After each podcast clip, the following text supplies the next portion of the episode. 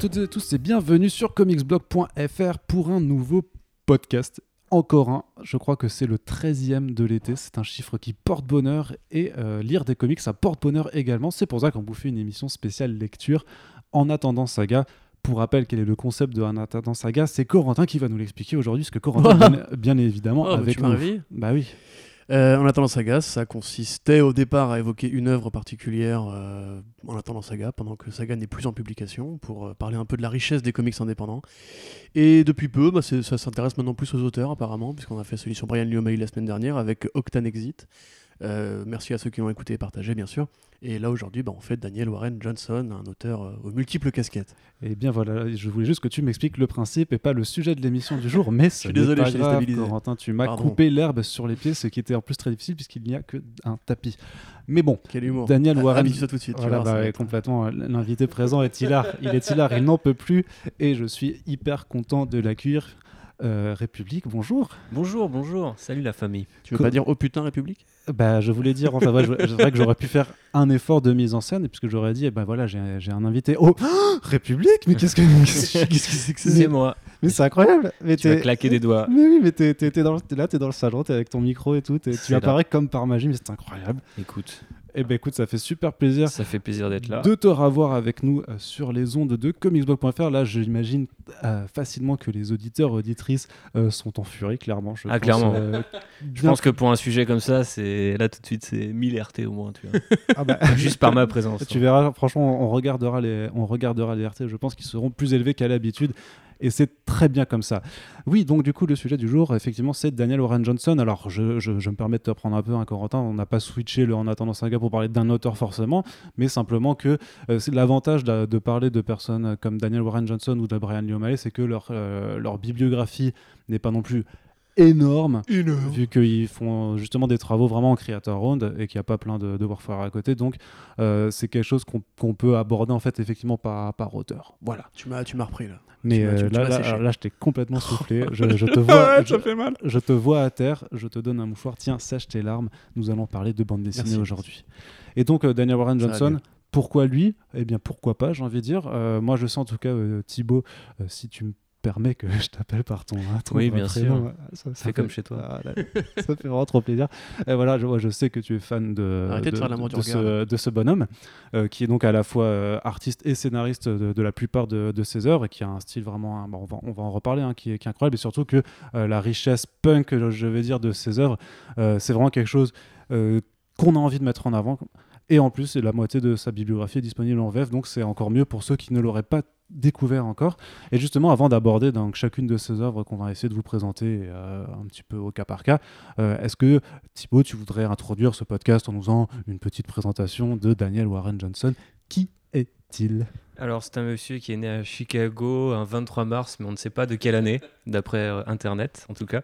Lui, il le sait sans doute, mais euh, il a une trentaine d'années. Il me semble qu'il a été euh, papa depuis peu, donc il fait partie aussi de cette génération, comme tu disais. Et puis, pour vous donner tous les deux raisons, il y a un côté. de toute façon, le comics indépendant est absolument, comment dire, dirigé, enfin commandé un petit peu par les, par les auteurs. Donc euh, c'est normal que se confondent l'idée de présenter une série et euh, le, les, les ou le bonhomme derrière en l'occurrence. Euh, même s'il a mis un certain temps à percer, puisque avant de faire du comics, Daniel faisait de l'illustration à la commande, etc. Il, a fait, il y a différents projets sur lesquels vous pouvez retrouver, notamment une version SF de Cards Aga- Against Humanity. Euh, et euh, voilà, il a commencé par faire de l'illustration. Après, il, a- il s'est fait connaître. Moi, en tout cas, c'est comme ça que je l'ai découvert. Mais il me semble que c'était à peu près à cette époque-là, 2014-2015, avec le, le- la hype du retour euh, à, Star, à Star Wars. Il a fait un fan comic Star Wars qui s'appelait Green Leader, qui reprend euh, en fait euh, une scène de- du retour du Jedi. Intensifier le feu des postes avancés. Exactement, j'apprécie cette euh, réplique en VF. Donc, euh, ce fameux chasseur A-Wing euh, qui arrive dans, dans le, dans, le- dans le pont de commandement d'un Star Destroyer et qui, du coup, fait cracher l'entièreté du vaisseau sur l'étoile de la mort. qui est une espèce de petite pépite comme ça pour les fans de Star Wars, parce que c'est le genre de micro-détail qui fait qu'une bataille spatiale s'ancre un petit peu dans la réalité. Et lui, il raconte l'avant et, et l'après, en fait. Avec ce pilote. euh, donc tout est, le comics est, est muet, me semble. Et du coup, c'est l'histoire de ce pilote et de sa nana qui elle aussi est une pilote de l'Alliance rebelle. Et à la fin, fin c'est la bataille d'Endor, c'est celle qui fait tomber l'Empire. Euh, et malheureusement, bah, à la fin, lui ne revient pas. euh, est traité en héros, euh, mais du coup, il y avait déjà, on, on retrouvait un peu déjà la patte de ce qu'il fera à son style, c'est-à-dire qu'il y a quelque chose de très euh, graphique, enfin assez violent en fait dans, dans cet avion qui, qui percute euh, un gros vaisseau.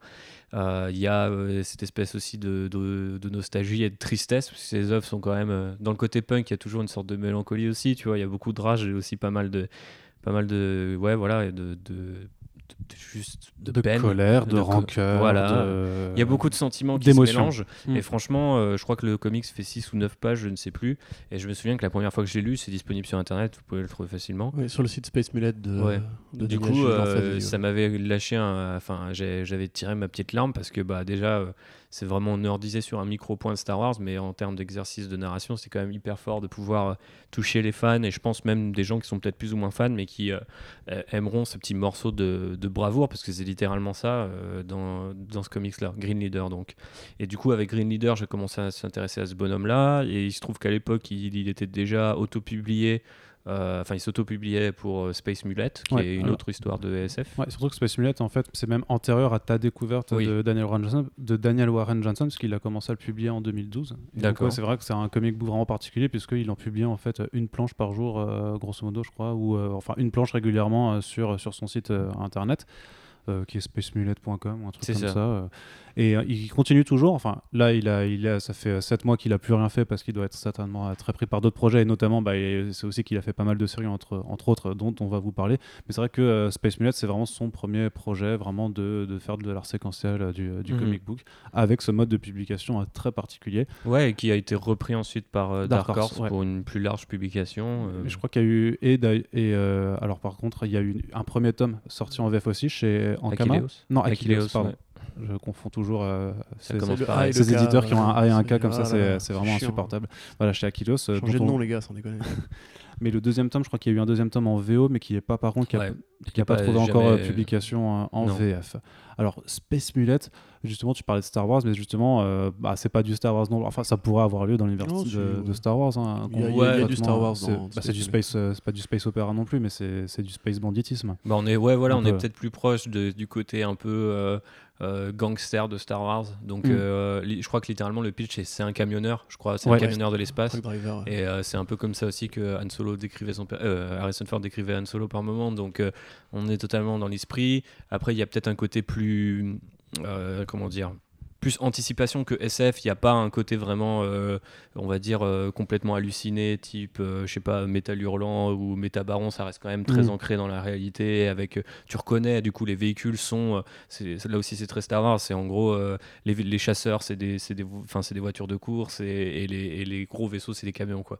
Et il y a, il y a, du coup en- encore une fois l'énergie qu'il y avait déjà dans ses premiers travaux, avec euh, du coup euh, le héros euh, donc qui porte un fameux mulet, d'où le titre. Euh, donc cette coupe de cheveux absolument atroce. Que Et de- moustache. Et une moustache a une belle ouais, qui est moustache. hyper mal dessinée. un, un, un, un Jackie de, de, de- des années 80. Ouais, quoi, même ça, ça fait un peu Star Wars. Quand tu regardes les premiers pilotes de Star Wars 4, tu vois, Ouais, la grosse ils ont tache. le brief room, tu vois, ils ont tous des, des grosses beubards et tout, tu vois, ça fait, ils sont un peu ventripotents et tout. euh. Ou les Easy Top.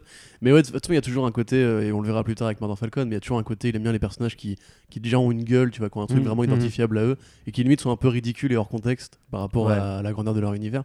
Après, tu disais, euh, on n'est pas sur du métal hurlant, mais il y a quand même des concepts. euh, Enfin, déjà, c'est assez politique. Enfin, c'est assez Mhm. punk politique. Alors, puisque, alors, avant d'a- d'aborder les trucs, on, on, fait- on- on brosse le pitch un petit peu, même si C'est ce euh, dur de brosser une brioche, mais C'est ce euh, que j'allais. Oui, c'est ça, fort. ça, c'est l'humour, oh là ça, là. tu vois. Mais tu sais que le hashtag, Arnaud, mais ri- j'ai une main le, hashtag Arnaud rigolo a fonctionné. Oui, j'ai Hashtag Arnaud euh, rigolo. Il y, a eu- au moins 4 personnes qui ont réagi. Dix, au moins 10. Waouh Et Wow, c'est une victoire. Putain, c'est un y vrai culte. Le mec, le y mec, secte.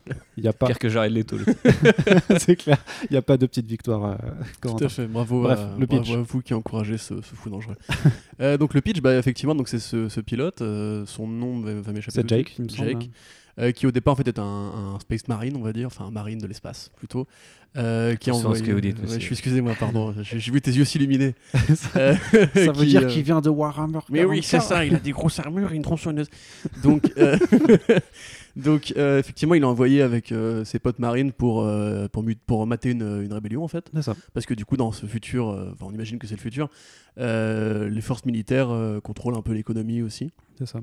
Et en fait, bah, il va assister à un massacre euh, et pas vouloir prendre parti. Et ensuite, il va déserter en se rendant compte que l'armée est pourrie et que le système est pourri. Et du coup, bah, un peu à Solo, justement, il va devenir euh, ouais, une sorte de.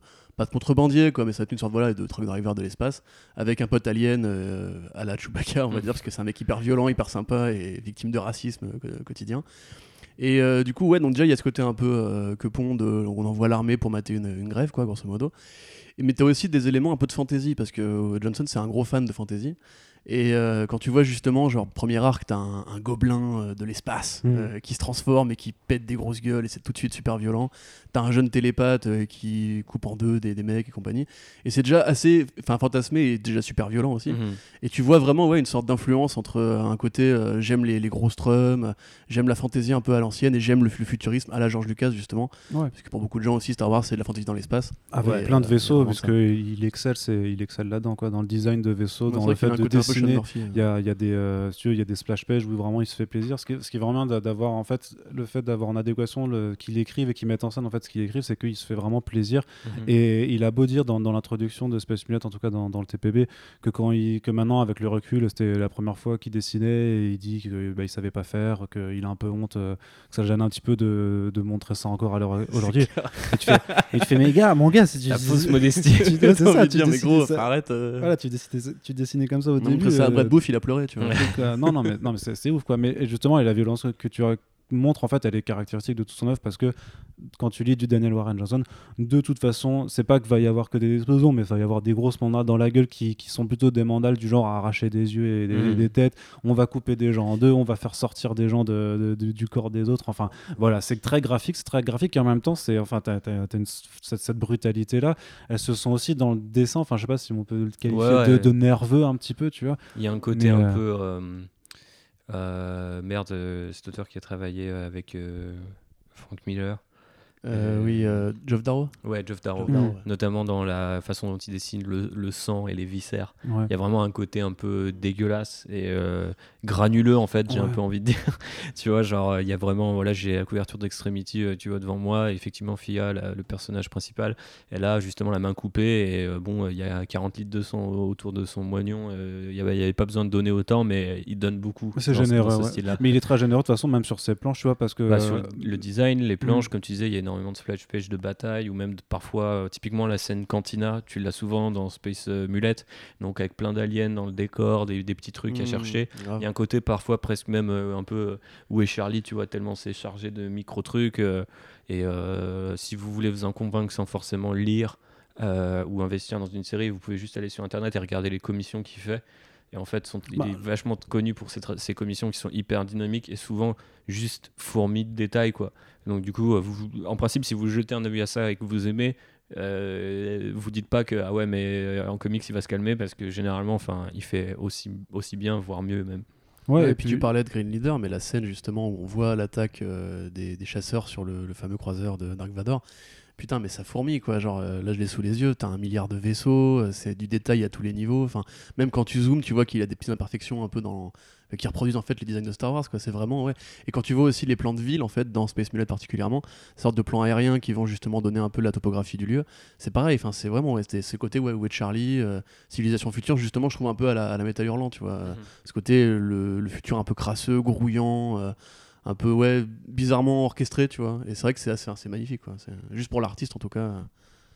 Mais après, c'est ça qui est intéressant avec son, son style, c'est que je dirais qu'il il fait facilement, euh, il attirera facilement les, le, le, le, le Pékin moyen euh, américain, tu vois, avec euh, des, des héros. avec euh, avec euh, voilà il y, a- il y a du gun il y a des grosses poches euh, sur les sur les ceintures et ce genre de délire. C'est très violent c'est graphique mais au final ces influences une fois que tu es dans l'histoire elles viennent plutôt du Japon ou de l'Europe en fait. Il y a enfin il a des obsessions bah la fantasy c'est plus le côté Europe et après dans, dans le côté monstre ou kaiju carrément kaiju dans plusieurs de ses Mhm. œuvres voire Ouais. quasiment toutes euh, ça c'est complètement le Japon. Du coup j'aime bien ce mélange et c'est celui de Star Wars aussi on va peut-être arrêter de faire un spin-off de Rider maintenant, mais ce que je veux dire, c'est qu'il y, y, a un vrai, il y a un vrai truc, tu vois. Genre, moi, quand je vois la couverture d'Extremity, encore une fois, j'y reviens, elle a une moto jet. Euh, elle n'a pas une tenue très Star Wars parce que bah, c'est des poches et des sangles très humaines telles qu'aujourd'hui tu peux en avoir. Mais en fait, tu, plus tu vas ouvrir le bouquin et plus tu vas trouver des choses assez bizarres, genre euh, des châteaux euh, médiévaux, et donc très européens qui flottent dans le ciel, des kaiju qui se baladent dans les mmh. nuages, et ce genre de trucs qui en fait viennent pas trop normalement de la culture américaine. Du coup, c'est un vrai. Pour un gars né à Chicago, il y a, y, a un côté vrai puits de science quoi, qui injecte énormément de références euh, venues d'ailleurs et ça rend le truc super plaisant à lire. Parce que tu peux venir pour les gros flingues et les grenades et rester pour euh, la petite larme que ça t'a fait tirer euh, à la fin.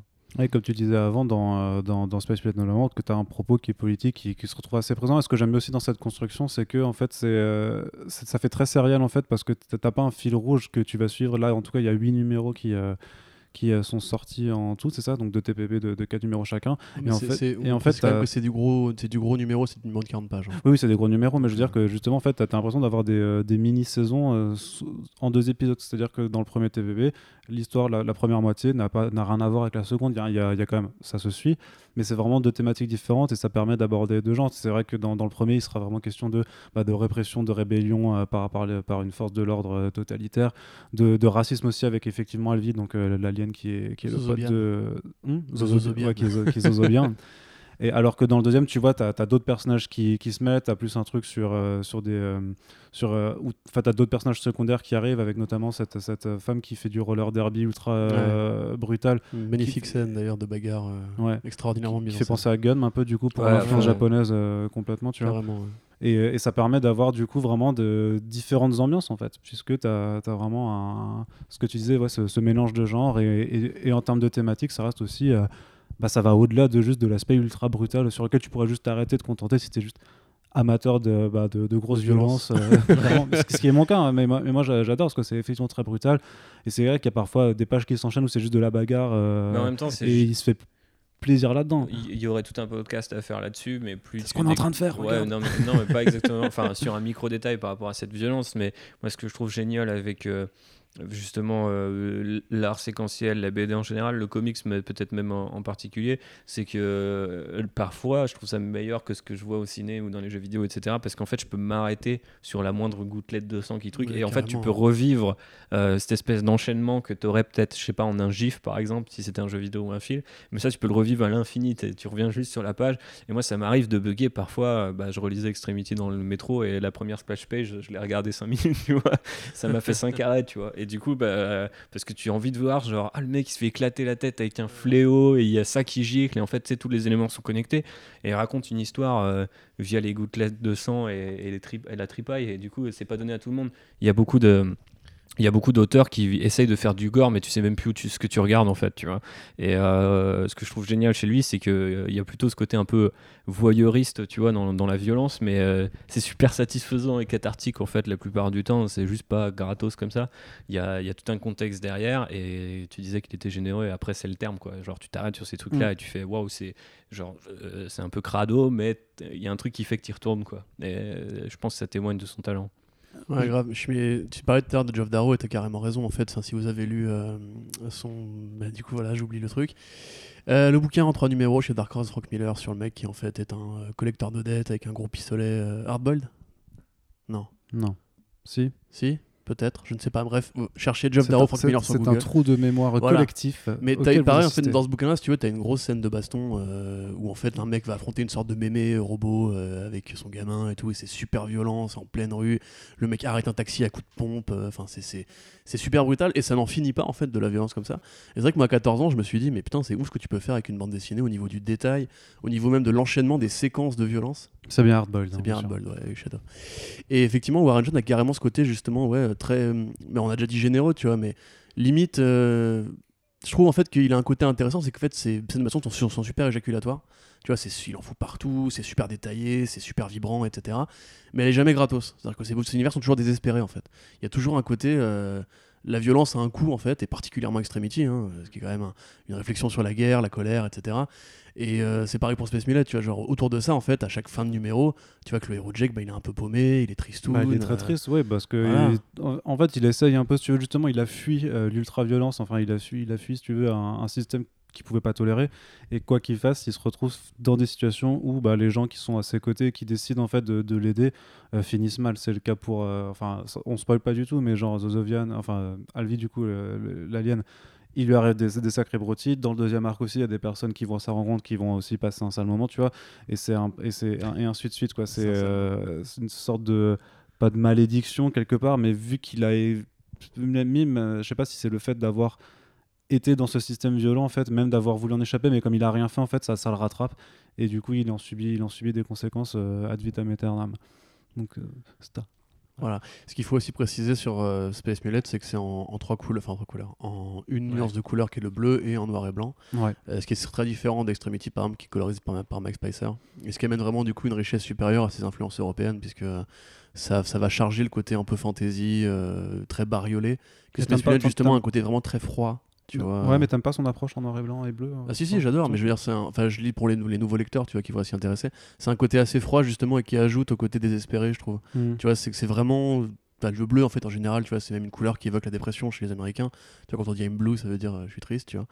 Et euh, du coup je trouve que ça ajoute vraiment à ce côté vrai enfin il n'y a pas d'espoir et tout euh, pas même il y a quand même de l'humour hein, dans, dans ces bandes dessinées là mais justement je trouve qu'Extremity lui correspond mieux au sens où ça va vraiment rendre justice à son art en fait euh, en ajoutant une surcouche de d'art en fait Euh, D'accord. je perds un peu mes mots excusez-moi Non, non, pas de souci, mais je, je- je vois que vous, mentionnez beaucoup Extremity, Extremity, et là les gens se disent mais qu'est-ce que c'est Extremity Vous en parlez depuis avant, alors que normalement vous voulez faire le Space Net, et là donc vous assistez en direct forcément euh, au hijacking de mon conducteur euh, par Corentin et, et République. Mais avant de ça, je avant de parler d'Extremity, qui, qui est sa- son œuvre la plus importante à l'heure actuelle, hein, je dirais, ne serait-ce qu'en termes de longueur, un petit détour par The Ghost Fleet, qui a la particularité en fait de pas être un, un bouquin qu'il a lui-même scénarisé. Euh, qui est écrit par un certain Donny Cates. ici présent Donny Cates qui est avec nous. En tout cas, nous avons son sosie officiel. Hey guys. Voilà, bah ça, ça fait vraiment plaisir d'avoir Donny Cates. Toi, tu limites super Alors, bien. Comment tu as fait pour te faire passer pour Thibaut euh, depuis tant d'années tout en écrivant Absolute Carnage? C'est vraiment incroyable. C'est- Quel talent. Quel talent. Donc Donny Cates et, et, euh, The, Ghost Fleet, donc, qui était aussi chez Dark Horse, si je me rappelle bien, parce que c'était à l'époque justement enfin, où, euh, où les deux s'étaient rencontrés, ils s'étaient mis ensemble sur ce projet en disant oh, ça va être trop bien, parce que c'était parmi leurs premiers travaux et ils imaginaient qu'ils allaient... euh, gagner de l'argent aussi un petit peu. C'est une histoire alors avec un convoi, c'est un peu le, salaire de la peur, parce qu'il y a un- justement ce, ce Ghost Fleet, euh, ce, ce convoi fantôme qui transporte quelque chose dont on ne sait pas euh, ce qu'il arrive. Et ce convoi au début, au début de l'œuvre se fait, euh, se fait justement hijacker, euh, plomber, et il y a, il y a quand même un, un- un- le conducteur qui, qui est laissé pour mort et qui en ressort et qui décide ensuite ben, d'aller se venger. Tiens, la vengeance, un autre thème dont on parlera encore dans, dans Extremity. T'en as pensé quoi, toi, de The Ghost Fleet Bah, je trouve que c'est euh, ce qu'il a fait de moins bien. Parce Oh. que euh, il n'a pas écrit lui-même et ça se ressent un petit peu. Du coup, euh, je suis vraiment partisan euh, du Daniel Warren Johnson euh, artiste complet.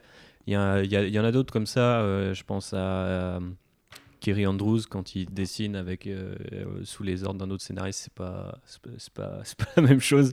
Et euh, après, pour le coup, j'aime bien ce que fait Donny Cates et j'aime j'adore ce que fait Daniel Warren Johnson. Donc euh, je trouve que c'est le moins bon, mais dans une liste aussi qui est pour moi complètement. Alors après, j'ai oublié de faire mon petit disclaimer, mais euh, 200% des œuvres de Daniel Warren Johnson, c'est c'est ma cam. hein. Mm. Je pense que les gens l'auront compris, notamment par rapport au- à l'influence de Star Wars sur ses travaux.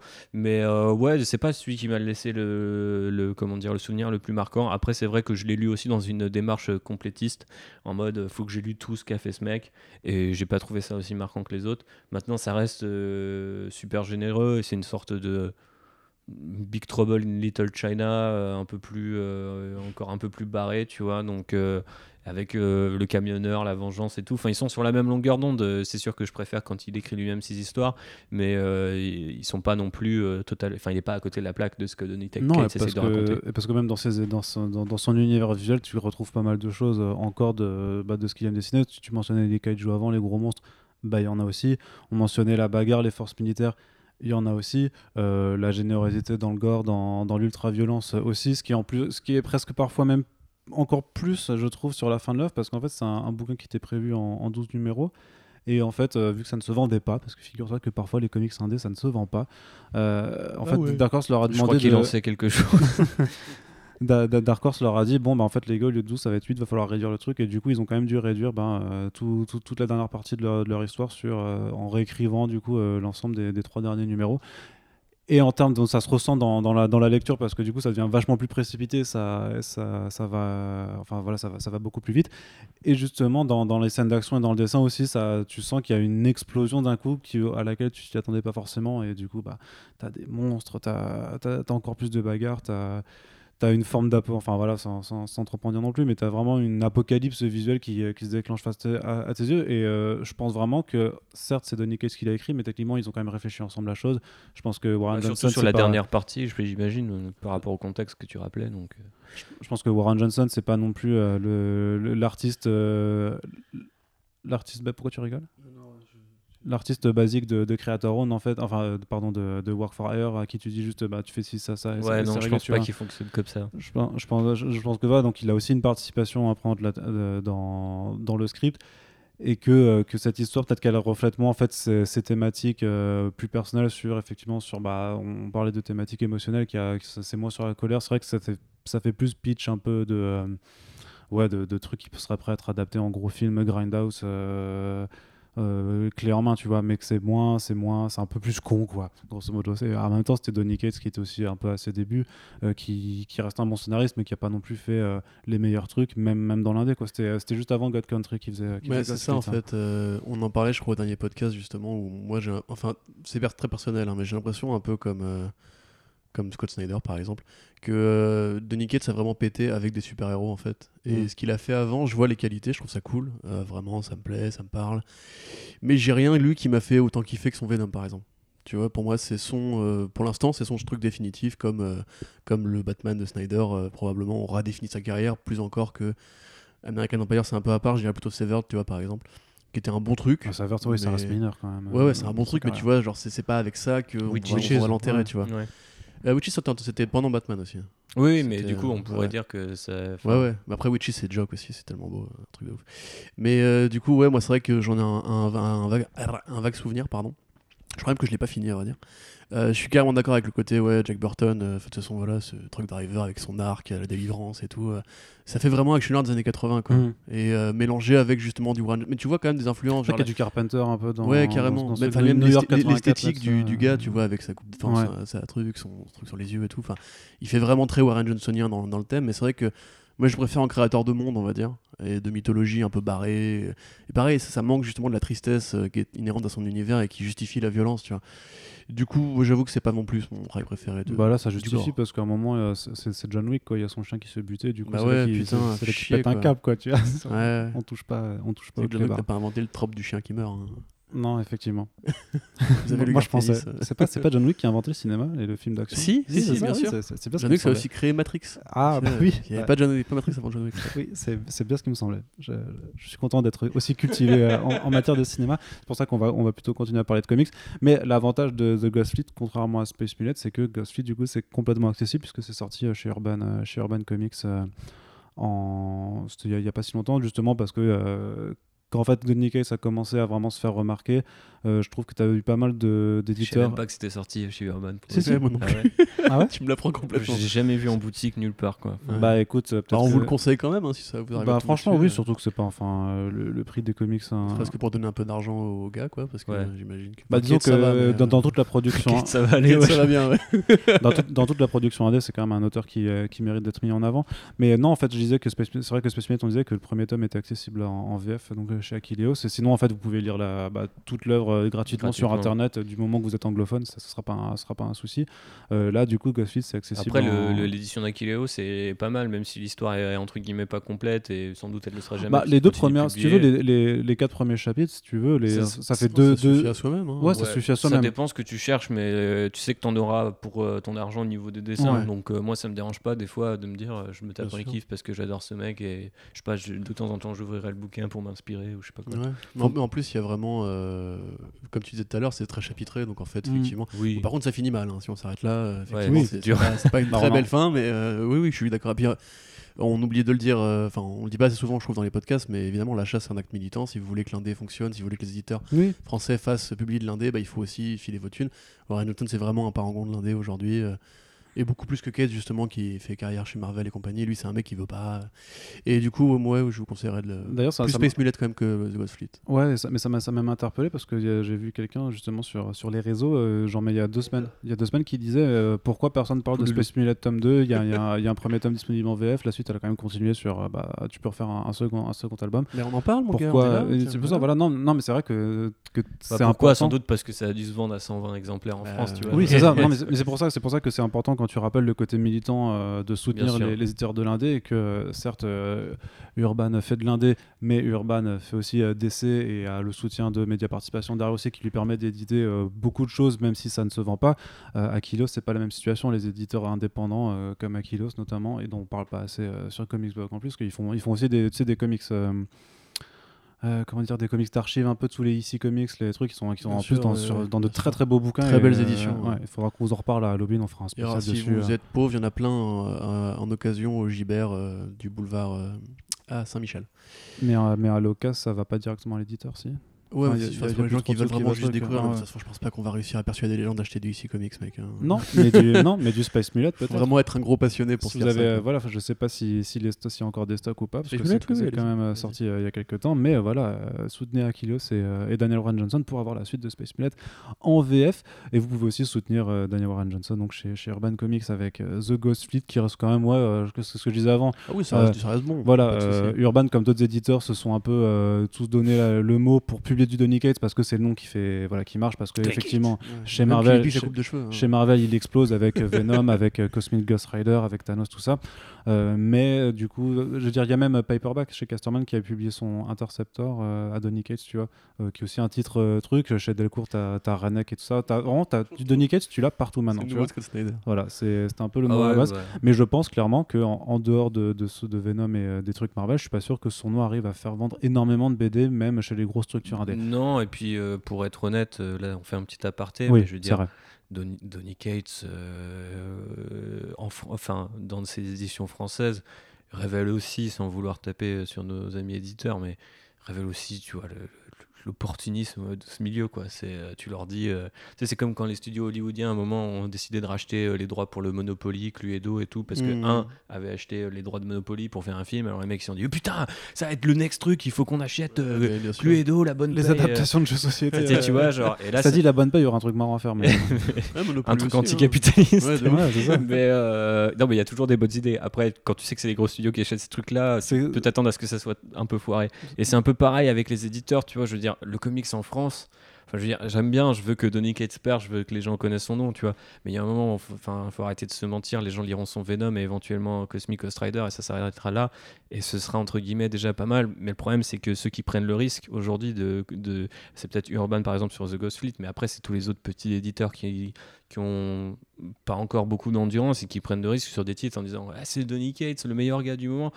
Et bah, des fois, c'est des titres qui ont 10 ans, tu vois, et du coup, tu te dis, Ouais. c'est un peu tard, quoi. Tu, peux, tu peux comprendre que c'est ce qu'expliquait justement euh, François, c'est qu'en fait, des fois aussi, ils se servent du succès d'une série mainstream pour vendre les, les vrais bons bons trucs qu'un fait un, un auteur euh, en indé, tu Après, vois. voilà, mon argument, euh, enfin, le fond de mon argument, c'était justement de dire, c'était peut-être pas euh, les bons bons Oui, trucs. Non, c'est sûr.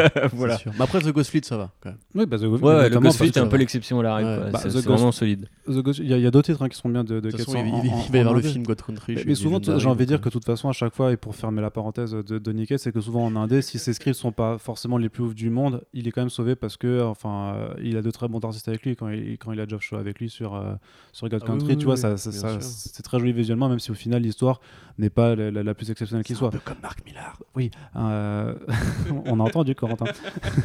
et pareil, voilà, pour The Ghost Fleet, euh, vraiment, si on le place quand même dans, dans ce podcast, c'est parce que bah, euh, Warren Johnson fait du Warren Johnson, et Warren Johnson, ben, euh, qu'il travaille tout seul ou avec un scénariste, euh, il se met pas de barrière dans son dessin, quoi. Donc ce sera toujours très riche, très explosif, avec un, un- un univers qui, qui détonne et qui mérite d'être exploré. Mais je sens que voilà, Corentin et, et- et République ont envie de parler donc de, de Extremity, qui reste un peu euh, son œuvre fondamentale à l'heure actuelle pour l'instant. Même si moi je trouve que Murder Falcon c'est aussi très très bien, mais on, on va, Oui. en- on va en reparler après. Et Extremity, donc une, une maxi série en 12 numéros, je crois, Ouais. euh, publiée du coup chez Delcourt en France, euh, qui est sortie d'ailleurs euh, il y a quelques mois. Il Mhm. me semble que c'est de cette année encore. C'est quoi le pitch de Extremity République? Euh, bah, ça se passe dans un, dans un monde euh, medieval euh, punk. Donc il y a des espèces d'astéroïdes euh, qui volent avec des châteaux dessus. Mais en même temps, ça reste de l'ASF. Donc il y a des motojets, des vaisseaux et ce genre de trucs. Et ça raconte l'histoire de, de Fia, donc c'est l'héroïne, et son clan. Donc, qui est dirigé par son père et son petit frère. Et en fait, elle, elle était dessinatrice jusqu'au jour où un camp euh, adverse euh, a en gros fait un raid sur euh, sa famille et, et- et ses proches, et du coup a tué sa mère et euh, lui a arraché euh, le bras. euh, La main. pardon, la main. effectivement, Euh, pas tout le bras, mais la main, du coup l'empêchant de dessiner sa main droite avec laquelle elle dessinait. Euh, et donc ça va la suivre dans, la, on va dire, euh, dans une espèce de quête familiale, euh, voilà, de, c'est une histoire de, de- de vengeance, hein, Mhm.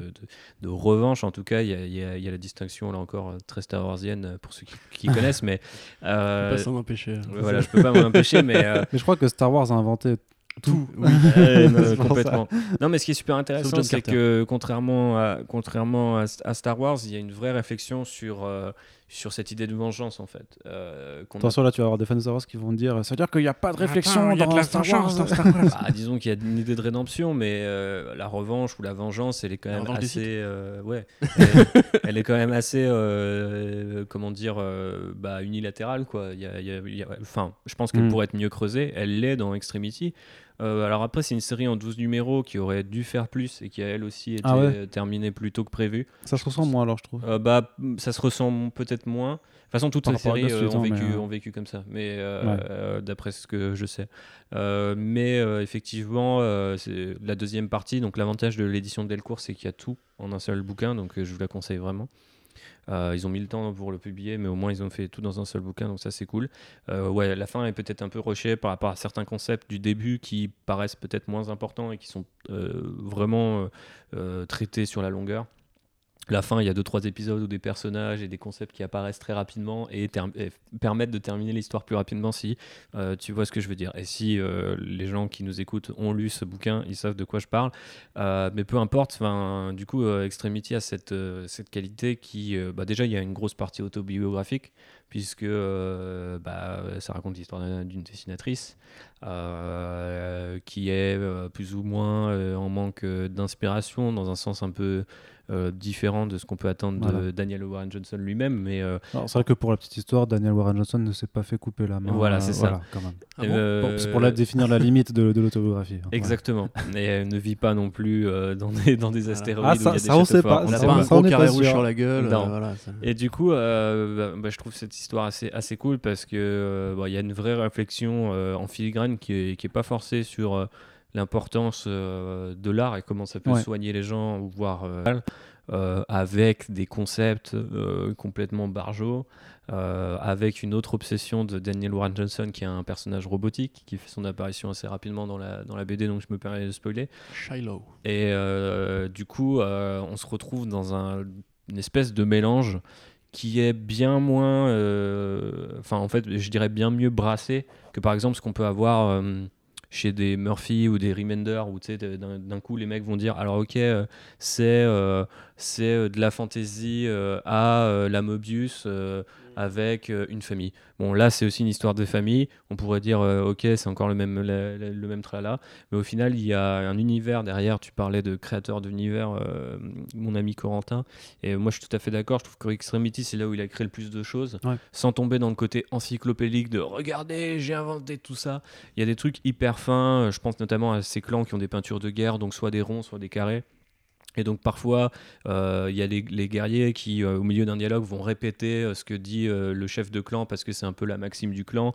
Ils vont avoir un symbole pour se saluer, donc c'est soit faire un rond avec le poing sur l'œil ou soit se mettre la main sur le- la moitié du visage. Donc il y a plein de petits détails comme ça qui te, enfin moi personnellement me donne envie d'adapter ça en, en 12 euh, numéros animés sur Netflix, tu vois, et de creuser un peu toute la mythologie avec les différents clans parce que le début est assez assez lent. Enfin il y a beaucoup d'action etc, mais on sent que l'univers est plus vaste que ce qu'on voit. Et malheureusement, euh, par la suite, on a, euh, on a assez peu de, comment dire, de, de- détails euh, sur les différentes comment dire, factions de ce monde. Ça va un peu plus vite sur la fin. Donc voilà, enfin c'est plus qu'un pitch. Là, je vous ai un peu vendu aussi, je vous ai un peu décrit ce qui se passe dedans, mais c'est vraiment une œuvre qui est, je trouve, assez complète, qui a la particularité, je me répète, mais d'être en plus casée dans un seul bouquin. Ouais, ce qui est quand même euh, assez rare de nos jours si vous voulez lire l'indé en mode euh, indé univers parce que la plupart des trucs. SF donc là c'est sorti chez Dark Horse et via euh, Dark Horse euh, Image via Skybound euh, et chez Delcourt en, en France mais du coup la plupart des séries type univers chez Image par exemple donc dont toutes les séries de Remender aujourd'hui c'est 7 tomes chacun tu vois voire plus donc je- Sauf Seven to Eternity, du coup. ou- ouais, mais bon, c'est sans doute pas le meilleur non plus. Là, l'avantage, c'est que si vous avez envie de découvrir un artiste et un univers en même temps, c'est un peu l'œuvre parfaite. C'est Ouais. rare quand même de pouvoir dire Ah, tu veux découvrir Remender? Vas-y, lis les 9 tomes de Black Sabbath. Enfin, tu vois, ça va être compliqué. Euh, si tu connais pas le bonhomme et ses obsessions, tu vas peut-être être perdu au tome 4 ou 5. Euh, là, Extremity, ça se lit très bien. C'est Mm. typiquement le bouquin en plus que vous pouvez offrir. euh, bon, c'est assez graphique, etc. Mais ça plairait sans doute euh, au- au- à ton oncle fan de franco-belge comme à ton, Ouais. ton ado en pleine crise d'adolescence en mode le monde c'est de la merde et moi je veux être un punk et trancher la- enfin prendre les dents de mes adversaires et les mettre sur un masque ce qui se passe dans le bouquin donc euh, voilà, c'est, je trouve que c'est assez rare pour être souligné. Et derrière, il y a une quantité de. Si vous aimez le concept art, par exemple, Ouais. ce qui est mon cas, je trouve qu'il y a une quantité euh, hallucinante en fait de, de- de design et de bonnes idées créées pour le moindre gugus de clan.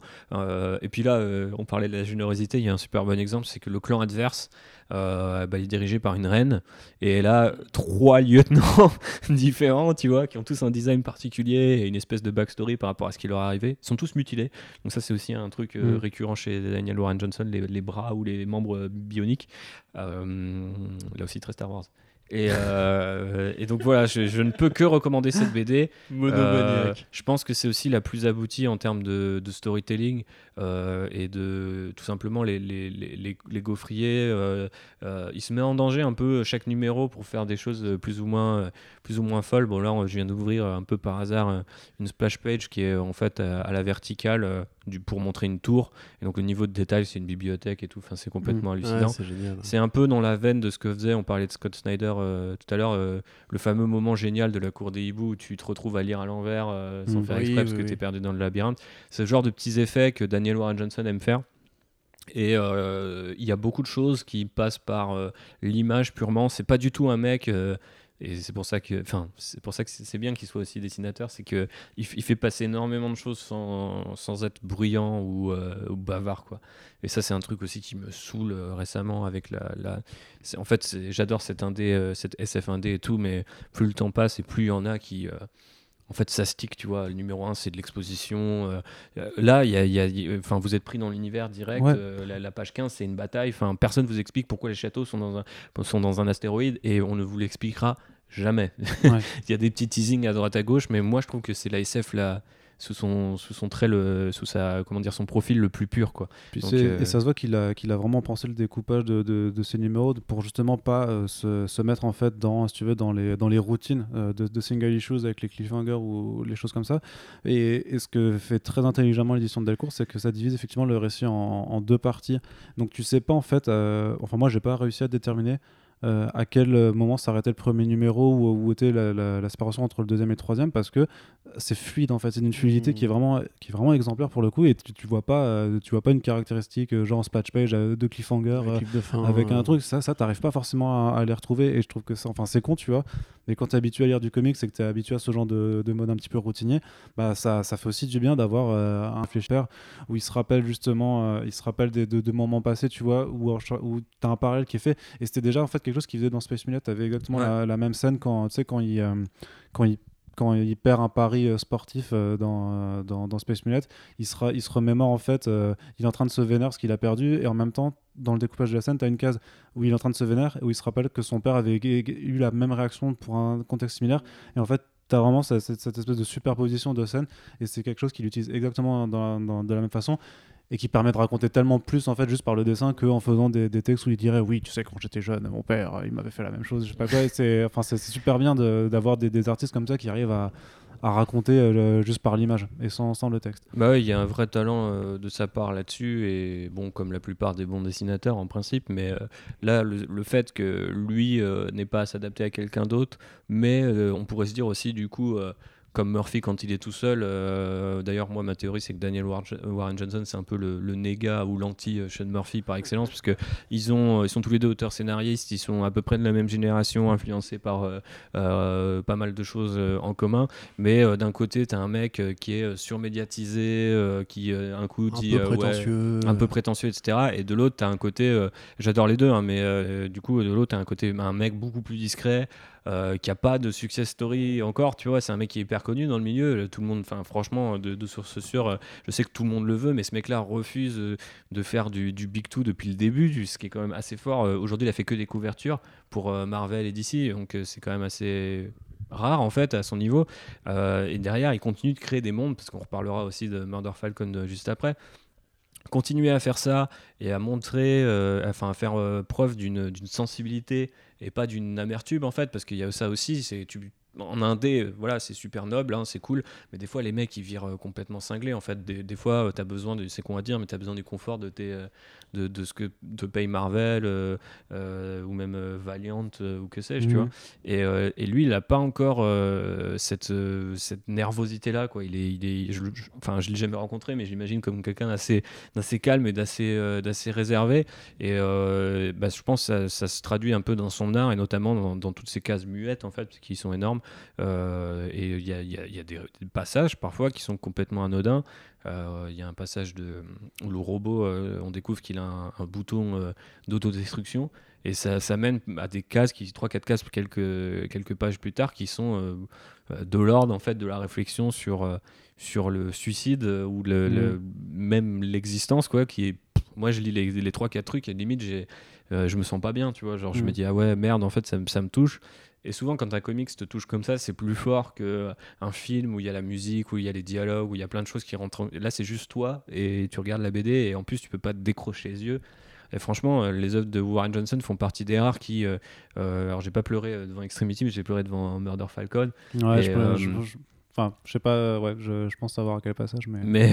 enfin, à quel genre de passage. Mais... On en parlera en, off, mais effectivement, ça fait partie des rares qui, qui arrivent comme ça à, donner euh, ce genre d'émotions au, lecteur et euh, des émotions qui sont pas toujours agréables mais c'est que ça reste non, ni plus ni moins une prouesse quoi surtout mm. j'ai envie de dire à son niveau il a il a quand même pas publié énormément donc euh, c'est quand même un gars qui a un talent un peu inné pour la narration par l'image quoi et ça même des grands comme Murphy tu prends un Batman White Knight, tu sais, il, se met pas en danger comme se met en danger Daniel Warren Johnson. tu vois, il, il, reprend les mêmes compositions, les mêmes visages, les mêmes trucs.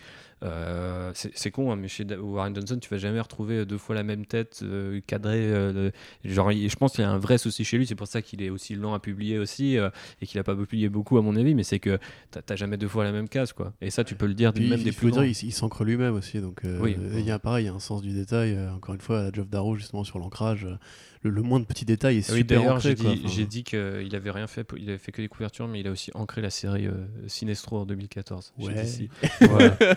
Peut-être pour ça qu'il fait Faut plus bien de... bouffer. Faut bien manger. Qui fait plus de Big Two quoi. Mais ouais, sur Extremity aussi. Euh... Bon, tu parles de Star Wars et tout. Euh... euh mais il y a aussi. La fantasy, il y a le kaiju, il y a, autre chose. Hein, non, non, mais il y, a aussi une influence. Il y a plein de trucs parce que même enfin l'univers volant, c'est enfin pour moi c'est le château dans le ciel, ce genre de choses. Voilà ce que j'allais dire. Il y a une influence Miyazaki qui est énorme. Mais il y a une énorme, enfin il y a une couverture qui reprend Akira qui est incroyable aussi. Du ça fait carrément Akira. Un personnage de robot, c'est du Ottoman. Aussi, voilà. Et du coup, ouais, enfin l'influence que lui cite, c'est Nausicaa et la vallée du vent.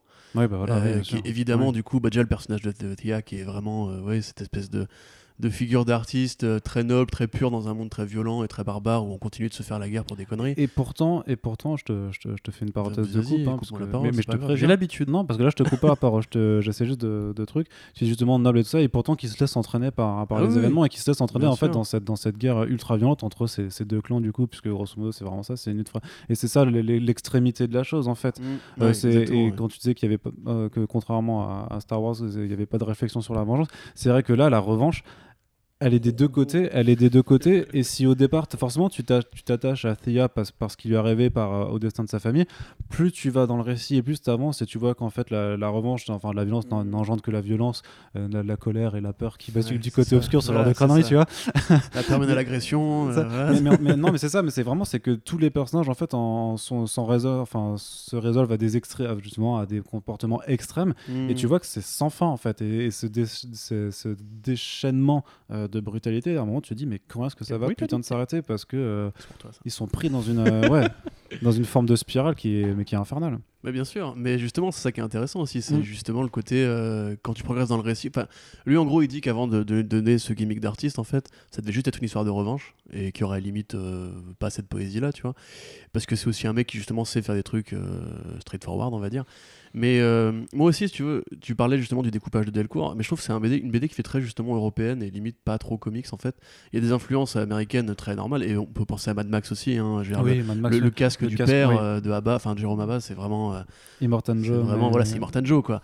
Alors pour la petite anecdote, il Mais c'est peut-être sorti il m'a- avant. Il m'a Avant dit, euh, ouais, il m'a dit, euh, il m'avait montré, je crois un jour sur Twitter, bah, quand j'avais fait la critique du premier tome pour Comics Blog, enfin du premier numéro, Ouais. j'avais, euh, j'avais, enfin il, nous avait remercié pour ça, et du coup je lui avais dit, ah au fait. Euh, euh, bien la, la, la- fin, le concours de c'est un concours de circonstances puisque je crois qu'on venait d'avoir justement euh, enfin c'était un an après Mad Max Fury Road c'était en 2016 euh, à Extremity et du coup il me disait euh, bah euh, comme tu peux t'en douter je travaille dessus depuis plus d'un an et on n'avait pas encore vu de trailer et quand Ah, je l'ai sérieux vu je me suis dit merde est-ce que je change et tout? Et le mec il, il est juste dit en fait je pouvais pas enfin le perso apparaît tellement de fois c'était tel- Ah, beaucoup bah de ouais. boulot après le, le concept est pas exactement le même non plus donc non, euh, mais ça rappelle. ouais. mais c'est vrai que tu le vois tu vois le daron tu dis ok c'est Ouais, Avec le Ouais. sourire. euh, Mm. ouais. mais bon Ouais. c'est pas le genre de Les vrais reconnaissent vrai, hein, tu vois. c'est ça, voilà, c'est ça. c'est- J'allais dire, euh, si on compare ton œuvre à Mad Max Fury Road, c'est que généralement c'est pas trop mal, quoi. Je pense que George Miller, euh, si l'on lui envoyait Extremity, il serait content, tu vois. ouais. Moi, il y a une autre influence qui est toute petite, mais c'est très personnel. Je trouve ça ressemble un petit peu au, au- à la BD Donjon de Lewis Trondheim dans la partie Crépuscule, où tu as aussi cette espèce de post-monde avec des îlots flottants et des bastons à dos de- à dos d'oiseaux et compagnie. Je dis pas qu'il s'est influencé de ça, hein, mais justement, je trouve que tu recon- trouves un vrai imaginaire euh, européen, tu vois. euh, limite avataresque par moment, tu vois, justement, avec cette Ouais, espèce de, ouais. de fusion avec la nature, À ces fond. bestioles que, que tu, que tu chevauches, qui vont péter des vaisseaux. Tu sais, un côté un peu la, la- la nature qui écrase la, la technologie dans Extremity, et ce qui après devient une sorte de gimmick de Mordor Falcon avec euh, des mammouths incroyables et tout.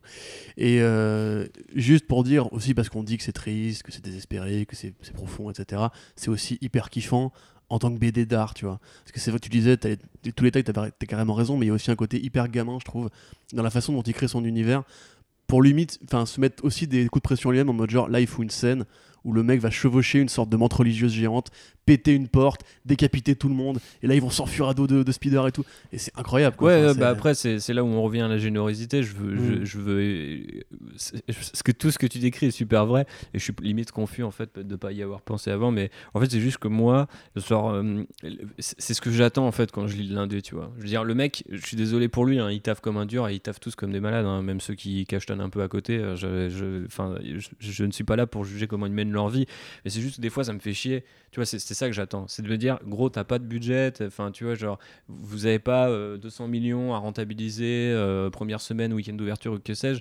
Donc fais-moi péter la menthe religieuse géante et, et- et- et découpe-moi des têtes. Mais du coup, euh, je veux en aucun cas dire oui justement c'est super triste et c'est que euh, une BD euh, tu vois genre euh, pour hipster où il y a zéro action et tout Ah bah euh, Il y a, y beaucoup d'actions. Non, mais je pense que c'est. Moi, je trouve dans les comics indés, dont Extremity, dans- de cette génération-là, ce que je ne trouve plus au cinéma, au sens des, des Carrément, mondes ouais.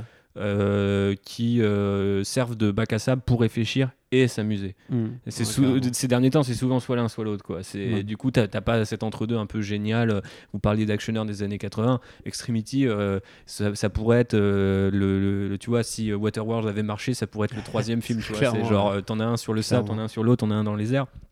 Et il y a vraiment ce côté un peu là, euh, tu sais, hyper généreux dans les designs, dans la, baston. Dans... Et, et, et, et- et en plus, tout ça est très vivant. Parce que je pense à d'autres trucs, par exemple, euh, Greg Tokini sur l'eau. Je trouve que c'est super beau ce qu'il fait. Et son univers, il est. Enfin, moi, je me perds Ouais, dedans. ouais, mais c'est pas, un univers, c'est pas un univers très vivant, en fait. Ouais. C'est très euh, peinturesque, c'est pas en mouvement. Euh, Warren Johnson, il a une un sens, tu vois, de la, bah, ne serait-ce que de, de la géométrie en fait, je sais pas trop comment dire, qui fait que ça capture bien les Ouais, dans le batailles et placement tout. dans l'espace et euh, alors c'est aussi un cadreur techniquement l'artiste c'est Oui, réel bien quoi, sûr, tu vois et qu'effectivement il a un sens de la mise en scène qui Mais son style correspond aussi à ça, tu Mm. vois. C'est-à-dire que euh, Corentin parlait effectivement de là, faut faire péter le truc. Et c'est vrai que c'est génial. péter ouais. Ça, ça- ça- ça fait, c'est génial de se dire que le gars a la sagesse de créer son univers et aussi de savoir quand est-ce qu'il faut euh, passer un, un- un cap et sauter d'une échelle. Ce qui, moi, à mon sens, euh, le, le rend presque plus britannique et punk que euh, américain et euh, punk type euh, Ouais. Je, je suis méchant enfin j'aime pas Ronald Reagan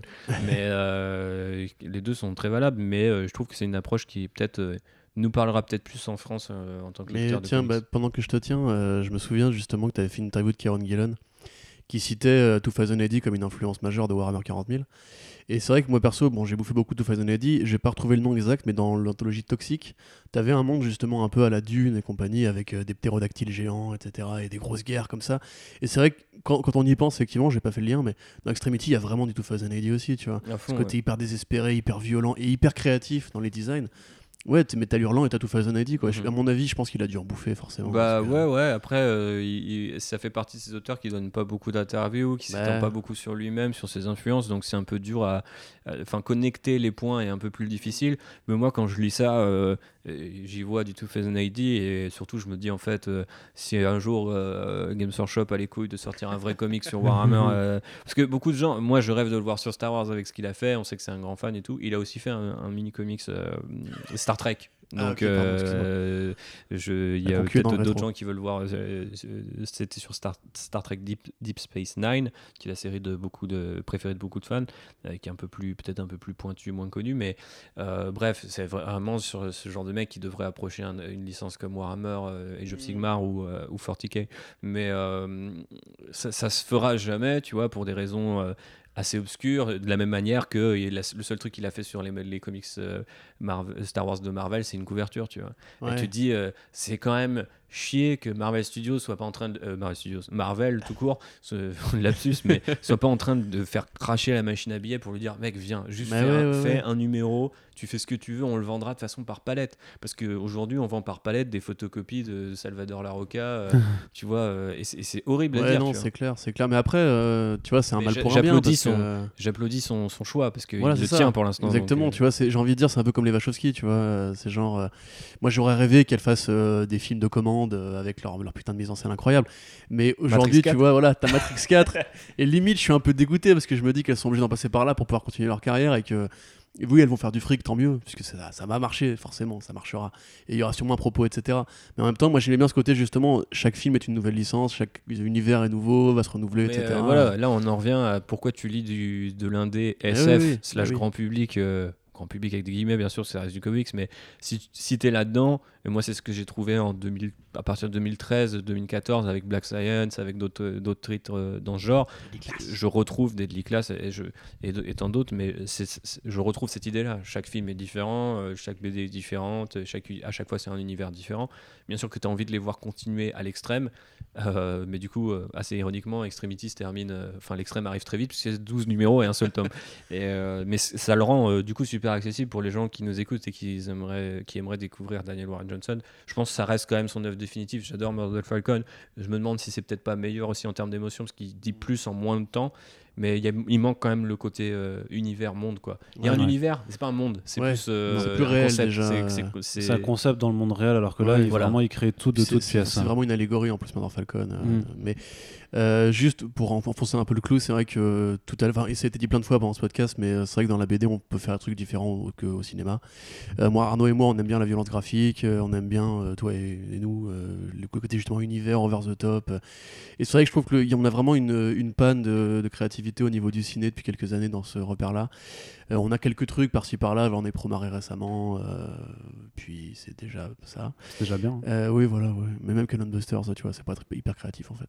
Mais tu vois, genre, je trouve que vraiment dans la BD et dans des auteurs comme Daniel Warren Johnson, on trouve un truc justement qui est vraiment le vrai imaginaire pur en fait. ouais c'est ça ouais. Et que au cinéma, on fait beaucoup trop de franchises actuellement. C'est un gros pensif de dire ça. hein. Là, je tape une porte ouverte avec euh, mes bottes cloutées. Mais...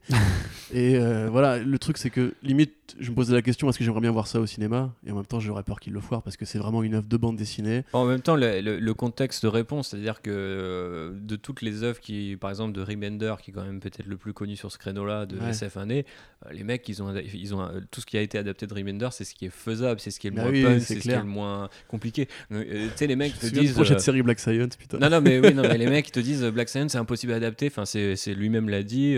Matteo Scalera, à chaque fois qu'on le voit, euh, on lui en parle. Il dit oui, oui, c'est- ça avance. On discute avec des gens, mais on veut trouver la bonne personne parce que on sait que ça demandera beaucoup de budget. Et là, genre, mais gros, enfin, vous avez filé 200 millions à Venom, tu vois, genre, il y a pas un mec qui veut. Enfin, tu vois ce que je veux dire? Non, mais il y a rien dans Venom. Ouais, tu vois, je suis désolé pour ceux qui aiment ce film, mais non, euh, euh, visuellement, euh, en termes d'univers et tout, il y a que dalle. Tu donnes 200 millions à une série animée sur Extremity, il se passe quelque chose. C'est un phénomène, ok, ça fait peut-être pas. euh, Sur une série animée, je suis grave d'accord. Mais en film, tu vois, euh, il manquerait justement cette richesse graphique que j'arrive à apporter.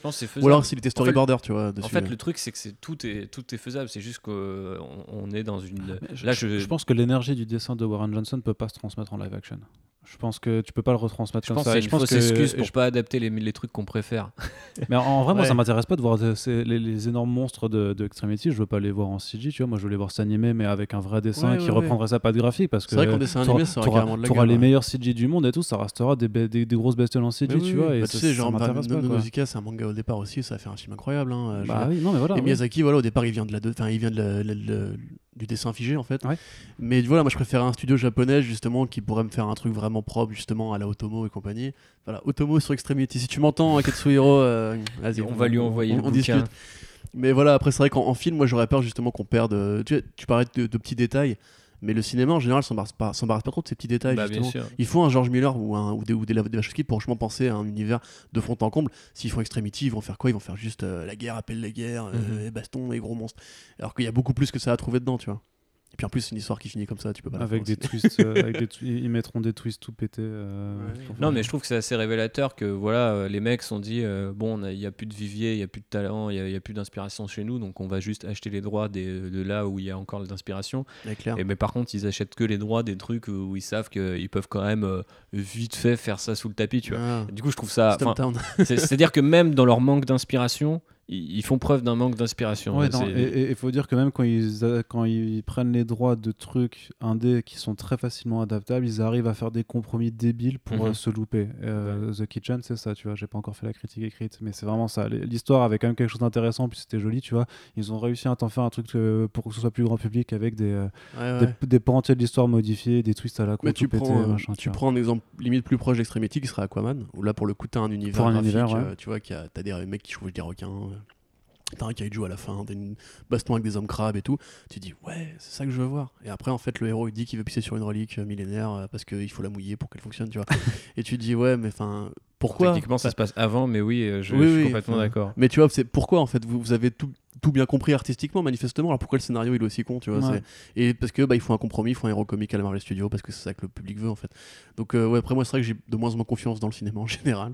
Oui, bah, Mais, moi aussi, euh, c'est pour ça qu'on est là pour parler comics aussi. Exactement, Après, euh, voilà. Du coup, je sais pas quel était mon dernier podcast sur Comics Blog et sans doute c'était Infinity War. c'est Ouais, bien Donc, possible. euh, donc tu vois, moi je reviens euh, tel un vieux sage blasé euh, parce que de toute manière le cinéma de super-héros m'a blasé depuis à part Endgame que j'ai trouvé franchement cool.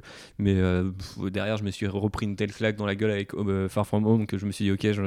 Euh, littéralement, le premier truc que j'ai pensé c'est je suis trop vieux pour ces conneries et en plus, tu vois, je après des années à avoir défendu Beck et Young de arrêter de, tu vois de dire que c'est du souci des mains ou je sais pas quoi.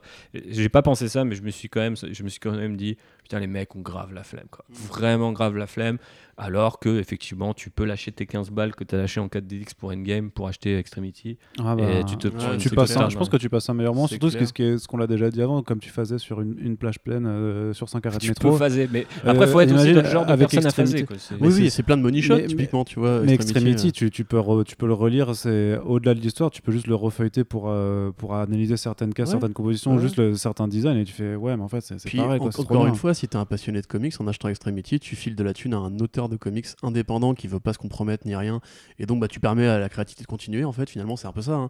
Ouais. Alors que si tu files, tu files 15 balles à Venom ou à Endgame pour le voir en 4DX Ah ou bah après 3D le truc c'est que tu peux euh, aussi euh, le Ouais, truc bon. vaut mieux le truc qu'il vaut mieux faire c'est de faire les deux parce que moi je critique. Par exemple, je vais voir Venom. Bon, en l'occurrence, on m'avait payé la, la- la- la place, mais je vais le voir aussi pour me dire putain, c'est chaud comme on peut régresser, tu vois, sur euh, en termes oui, de mais la storytelling. différence, et c'est dans- c'est dans- T'as eu Hellboy depuis. C'est hein, parce donc, que t'as- euh, je l'ai pas vu. T'as t'as pas, t'as pas payé, t'as- pas la place, mais si on, si on reste sur le comics, c'est, je veux dire, techniquement, tu te donnes tes 15 balles euh, pour acheter Extremity ou pour acheter le Venom de, de Donny Cates, c'est plus important quand même de, de soutenir Daniel Ouais, Ryan ouais. Jones ce qu'il fait, parce que Marvel, si t'achètes pas son Venom de Donny Cates, t'inquiète pas qu'il y a déjà 2 millions de personnes qui sont en train de l'acheter, tu vois. Mhm. Oui, enfin, non, parce qu'il n'y a pas 2 millions de lecteurs de comics.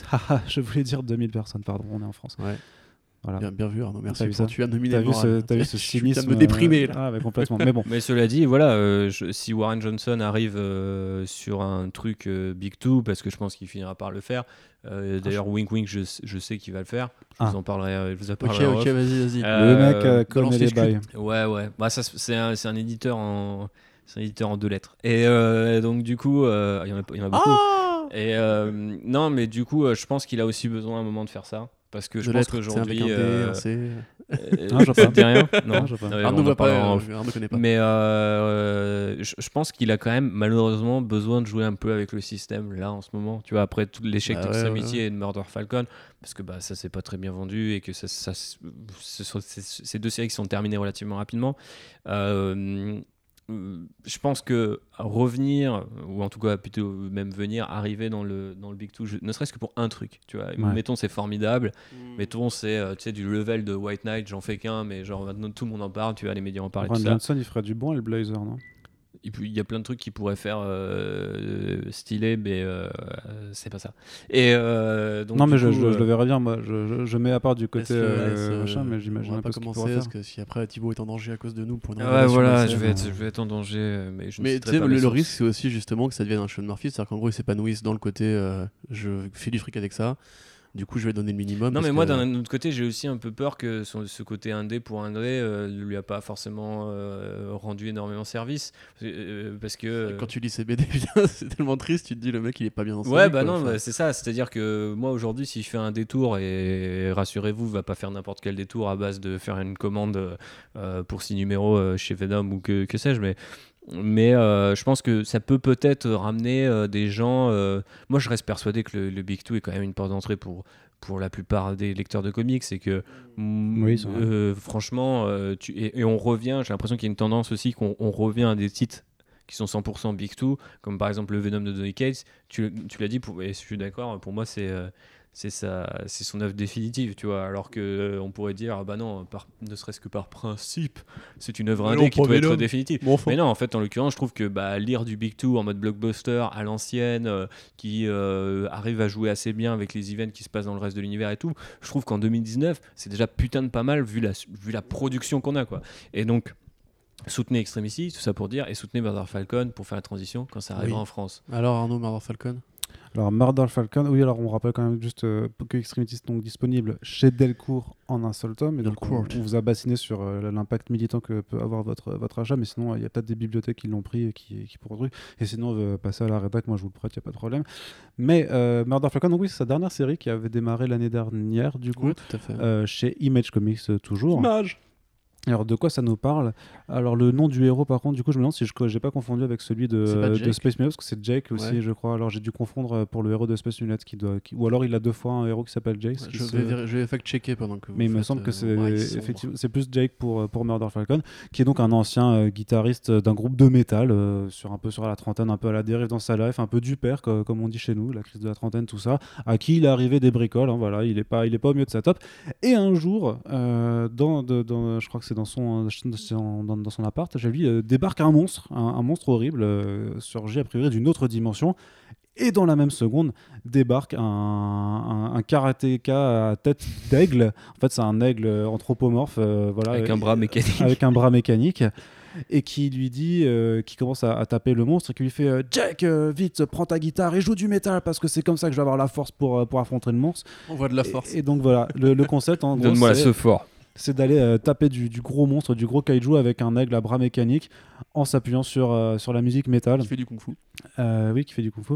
Euh, voilà, c'est c'est barré, c'est complètement barré euh, comme idée. Alors, je voudrais juste nuancer ce truc-là, parce que je sais que tout le monde l'a un peu vendu comme un truc déjanté et tout. Ouais, Et, et en fait, tout. je trouve que. Non, non, le concept est barré, mais non, le... non, mais le concept est barré, mais je vois encore, j'ai vu des gens en parler et tout, et quand moi je disais ah, lisez-le, lisez-le, parce que j'étais sur mon single, j'étais ah putain, c'est trop bien. Les gens ils me disaient ouais, mais ça a juste l'air un peu, un peu teubé, tu vois, Non, un peu pas en mode genre- tout, ouais. Et là, encore une fois, il est un peu victime, tu vois, de, de son mélange de styles, parce que si tu regardes la couverture, tu fais what, c'est quoi ce délire, tu vois? Et si t'as pas la curiosité de se dire, vas-y, ok, euh, ça a l'air délire, mais je vais le prendre au cas où. Et en fait, tu, tu- si tu passes pas ce cap, tu peux pas découvrir la richesse euh, thématique et surtout euh, les émotions qui se cachent derrière, parce que c'est beaucoup moins euh, vaste et fouillé que Extremity, mais c'est tout aussi puissant émotionnellement, voire peut-être même plus puissant. C'est pour ça que je disais qu'il raconte plus de choses en 5 numéros. Euh, 5 8, 4 8, 8, 8, Ah, c'était 8 C'est 8, hein, Ouais, c'est- ouais, pardon, Ouais, euh, T'as pas fini dit. encore. Oh là là. Si, si, non, je l'ai fini euh, la série, donc euh, c'est juste. Je, Ouais, j'ai c'est juste pas c'est compris. 8, euh, c'est 8 numéros euh, du coup. Oui, bah oui, puisque ça a commencé l'année dernière, c'est assez logique. c'est Ouais. c'est terminé euh, assez tard cette année. Euh, et donc, oui, enfin, vous ne faites pas avoir sur le côté, on n'est pas dans un côté un peu graveleux, euh, euh, c'est- j'ai mon gros aigle géant de Spinal compagnie. Tap ou Tenacious D, quoi. C'est, c'est, ça Oui. parle de métal, mais c'est vraiment, comme d'hab, triste et euh, désespéré. Voilà. Et si d'ailleurs, si vous êtes un, un, un metalhead comme euh, Arnaud euh, et moi-même, je sais pas trop, euh, Co- Corentin, Corentin, non. euh, non, pas trop. Vitef, ok.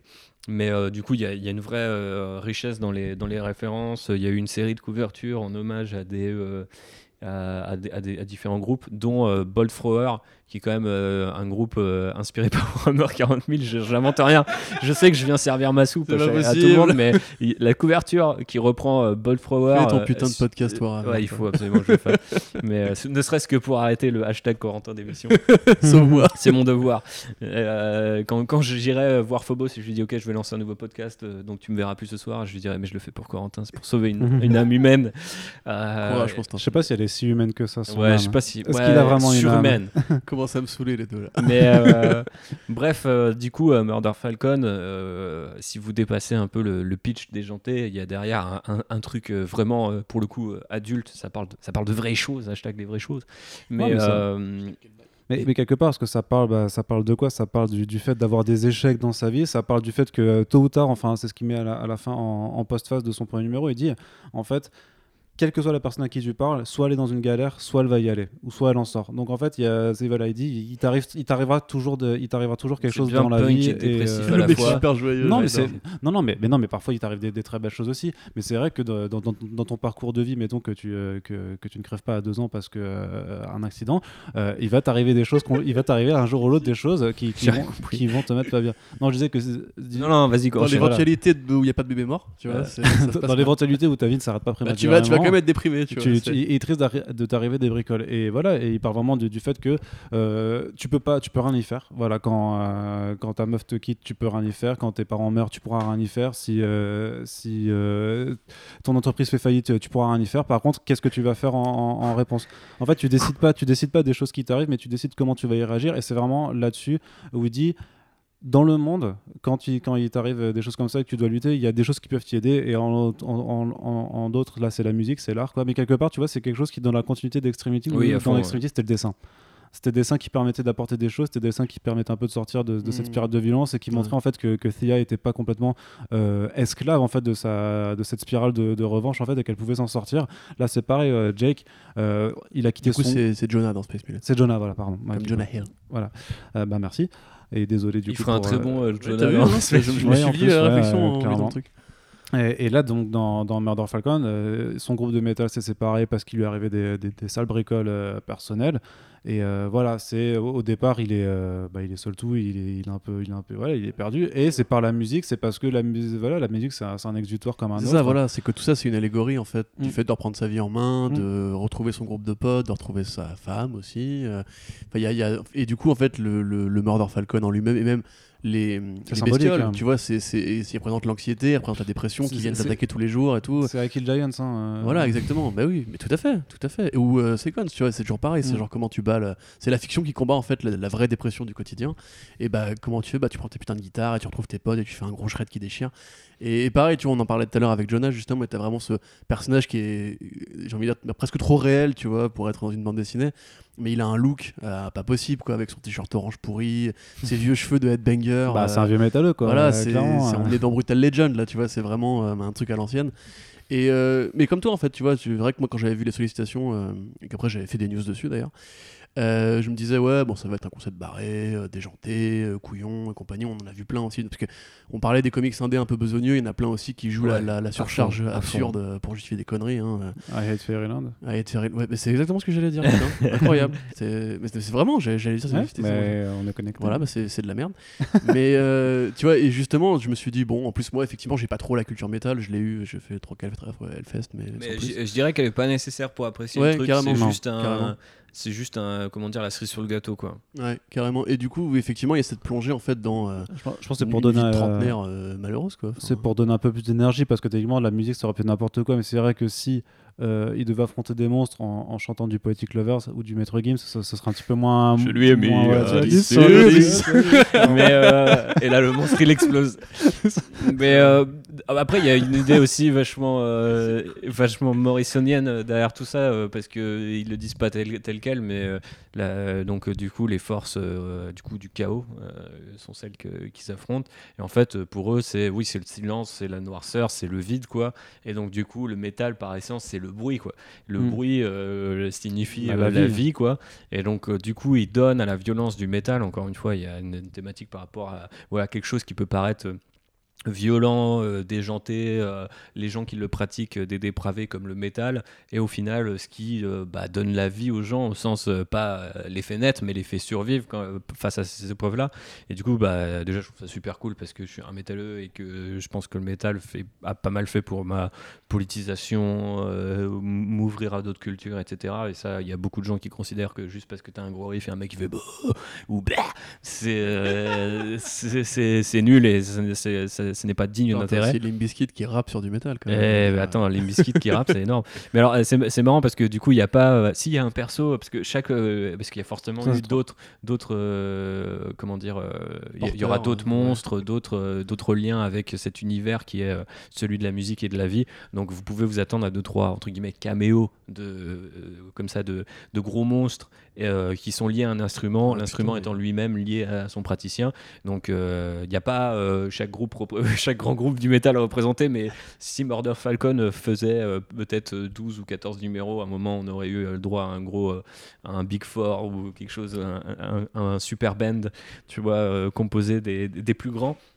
Mais euh, ouais, du coup, je trouve ça hyper poétique en fait, Murder Falcon, derrière le côté euh, euh, déjanté, un peu, un peu neuneux euh, du truc. euh, parce que, en fait, c'est un peu.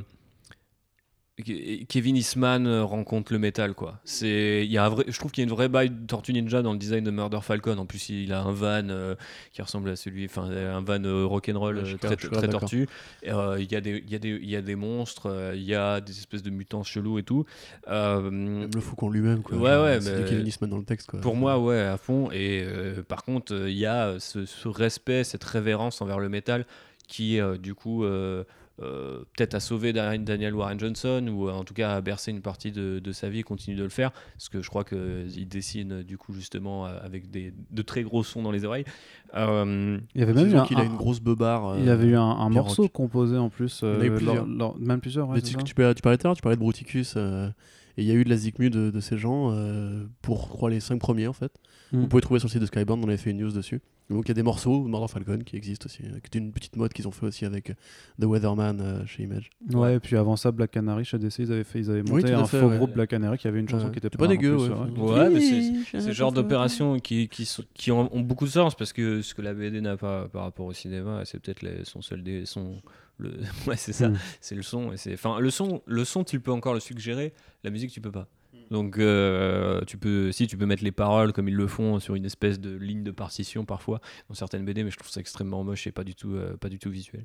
Mais euh, Non, puis moi, ça me saoule les, les personnages qui chantent comme ça dans, en, en chanson dans les BD parce que j'arrive pas à me figurer mélodiquement qu'est-ce que ça donne, tu vois. ouais, Je sais plus quel BD que j'ai lu récemment où il y a un mec. Mais c'est très dur, hein. enfin c'est un vrai challenge. Il y en a qui arrivent euh, plus ou moins. euh, je sais plus comment s'appelle ce manga que j'ai. Euh, Devil Blues, je crois, euh, qui parle, bah en fait. de- Me and the Devil Blues Me and the Devil Blues, c'est ça? Peut-être. Ouais, je, sais plus. c'est- Bah, c'est sur l'invention du blues. euh, Oui, c'est ça, ouais, euh, Enfin, c'est un mec qui est possédé ouais. par le diable euh, et qui Ouais. du coup. euh, C'est le mec qui fait Villain Saga aussi. euh.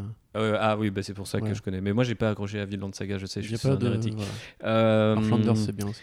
Mais euh, bref, Murder Falcon, euh, c'est moi, c'est vraiment, euh, c'est pour ça que ça m'a parlé aussi, c'est que de plus en plus, quand j'ai écouté des albums récents, que je me suis sur le métal, quand tu commences à avoir une culture un peu bilingue et un peu plus de, comment dire, de connaissances sur le genre, tu te rends compte que tous ces albums que tu as signés quand tu étais petit, juste pour l'aspect euh, peut-être musical et le côté un peu addictif slash rebelle, portent un vrai sens. Et en fait, Murder Falcon, je trouve qu'il encapsule vraiment ça euh, en huit numéros. Quoi. Mm. Et, euh, et je trouve ça assez fort d'avoir réussi à le faire. Du coup, on parlait de la bande-son composée pour ça, mais pour moi, même sans la bande-son, je ne l'ai pas écouté pour être honnête avec vous, je trouve que c'est la parfaite transition de c'est quoi le pouvoir de la musique dans une BD. Et quand je disais que c'est un challenge, euh, bah, il n'y a pas beaucoup de BD qui arrivent, tu vois. Et je pense que Murder Falcon euh, euh, fait passer ce message-là avec beaucoup de, bah, beaucoup de talent et de, de, de justesse, en fait. Et la fin euh, te laisse quand même sur une note, pour, sans mauvais jeu de mots, euh, assez, assez, assez incroyable, en fait. Enfin, une émotion et, beaucoup de choses que malheureusement on voit pas ou on lit pas assez dans les comics, même indés. Euh, Mm. On en a profité un peu euh, parce que j'adore Daniel et je trouve que c'est un, vrai bosseur. euh, je- ça, ça me, ça me fend le cœur vraiment que ce soit un charbonneur et qu'à côté ses séries euh, décollent pas. Alors que euh, je vois certaines qui, globalement, euh, je citerai pas de nom, mais sont, des, sont de royales merdes, mais sous, le, sous, le, sous prétexte que euh, elles sont dans la tendance euh, ou euh, elles sont, euh, comment dire, un peu, euh, un peu, tu vois, pitchées bien, bien pitchées. Genre euh, plutôt, je vais arrêter de parler comme Yoda, mais euh, effectivement euh, passent euh, sous le, enfin passent au-dessus du radar et, ont quand même leurs 3-4 TPB. Il y a aussi beaucoup de choses très bien. hein. Je veux pas dire, je veux pas commencer à taper sur l'indé. ces mecs-là, euh, ça travaille dur, mais juste je me dis, pour le coup, pour conclure un peu la, la biblio de Daniel, c'est T'arrives, tu lis ses bouquins et tu ressors et t'es en mode genre mais pourquoi ce mec est pas Plus connu, Sean ouais. Murphy pourquoi c'est pas Sean Murphy tu vois ce mec? C'est après c'est pas le genre de personne qu'il est non plus enfin euh, si tu traduis euh, si t'imagines le gars par rapport à ce que tu lis tu te dis bah c'est pas forcément un mec qui veut ça tu vois être au centre de l'intention Ouais. etc par contre je pense que c'est quand même un mec qui rêverait que ses bouquins soient euh, touchent plus de gens Euh, en tout cas moi c'est ce dont je rêve pour lui donc euh, si vous avez eu l'occasion de te choper le, les TPP ou même le single de Murder Falcon parce que c'est toujours pas dispo en France allez-y Je sais pas si ça- je sais pas si ça a déjà été annoncé ou pas. Euh, J'imagine que ce serait Delcourt qui le publierait une fois de plus parce que je crois que c'est encore chez Image Skybound qu'il a Ouais, fait, du coup ils ont un, un- un droit de regard sur, Mm. enfin un droit de first deal. Donc ça, ouais. du coup, effectivement, ça, ça risque d'arriver chez eux. Et encore une fois, ça sera en un seul TPB, j'espère. Oui, oui, oui, Et avec 8 numéros, ça, ça paraît difficile de faire différemment. Y a quelque chose de très facile pour déclencher ça de toute façon. Il faut juste acheter en masse Extremity. euh, une fois que si les gens voient que Daniel Voilà. Johnson trouve son public à Si après Extremity, le euh, podcast, il y a un pic je dans pense les. que- ouais, euh, faudra euh, regarder sur les ventes. je pense que bah, ça, ça, ça dépend juste de, de, de, de si nos auditeurs sont déjà lecteurs ou pas en fait. Tu vois. Et de la curiosité des gens, en fait. Ça, c'est vraiment. Moi, un- je pense que mais, mais pour le coup, il y, a- il y beaucoup de trucs et pour avoir été euh, sur Comics Blog pendant 3-4 années où tu, tu demandes aux gens d'être curieux, mais tu sais que c'est pas pour tout le monde. Par exemple, moi j'adore Kerry Andrews, j'adore Renato Jones. Euh, L'histoire, elle veut rien dire, tu vois. Genre euh, le scénario. Ouais, mais c'est un euh, prétexte le Non, scénario. non, c'est un prétexte. Mais du coup, si tu dis aux gens c'est génial, j'adore l'univers, ce que ça raconte, etc., et qu'ils s'attendent à une histoire ou qu'ils veulent découvrir ce mec-là, ils vont juste à un moment perdre le fil.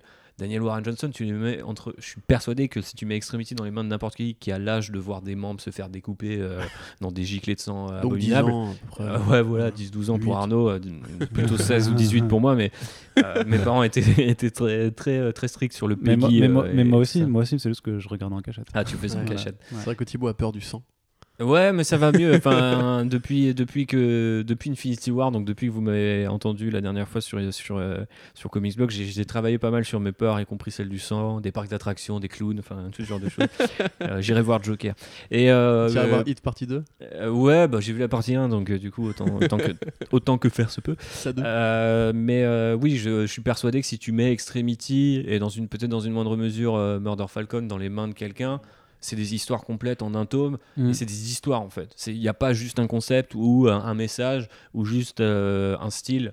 Euh, et d'ailleurs, euh, Renato Jones, pour comparer, euh, c'est juste ça.